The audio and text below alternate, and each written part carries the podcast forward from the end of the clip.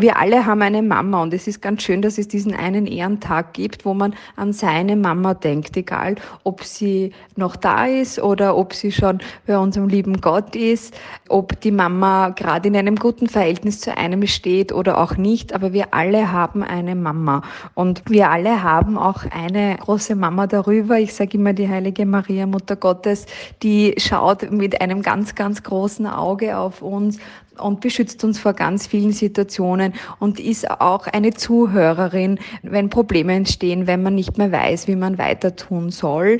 Und deswegen ist mir der Muttertag so wichtig. Und es ist gerade so wichtig, nicht nur den Mamas zu danken und an die Mütter zu denken, sondern eben auch an die Mütter zu denken, die es ganz, ganz schwer haben. Und da diese kleine Hürde zu nehmen und zu sagen, ich feiere heute für mich oder für meine Mama oder für meine Oma aber ich denke auch an die Mamas, denen es vielleicht nicht so gut geht und leiste da meinen Beitrag mit der Diözesanen Hilfsfondssammlung ähm, schaffen wir es wirklich so circa 150.000 Euro im Jahr in den Hilfsfonds zu dotieren, der wirklich ganz explizit für unsere Mütter ist. Und da wird unterstützt in Form von Kinderwegen, in Form von Partnerschaften, in Form von Lebensmittelgutscheinen, ganz konkrete Hilfe, die den Müttern und den Kindern zukommt. Und deswegen ist mir das so ganz, ganz wichtig.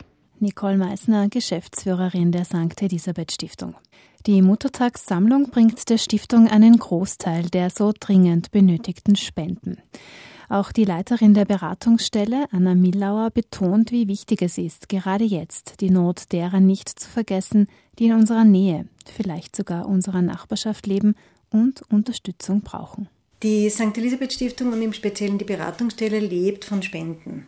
Die Spenden, die zu uns reinkommen, egal ob jetzt Sachspenden oder Geldspenden, werden eins zu eins an die Frauen weitergegeben. Und wir merken in den letzten Jahren aufgrund von Corona, aufgrund von Kriegen und anderen Krisen auf der Welt, dass die Spendeneinnahmen sehr, sehr zurückgehen.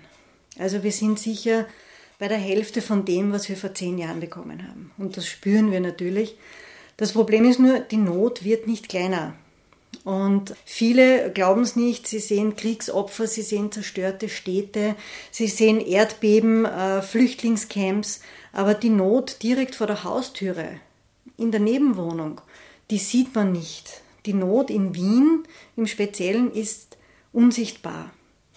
Und Not ist nicht das Kind, das äh, verletzt auf der Straße liegt, sondern die Not ist das Kind, das in die Schule geht und zum Beispiel nicht einmal das Geld hat, sich eine Jause zu kaufen.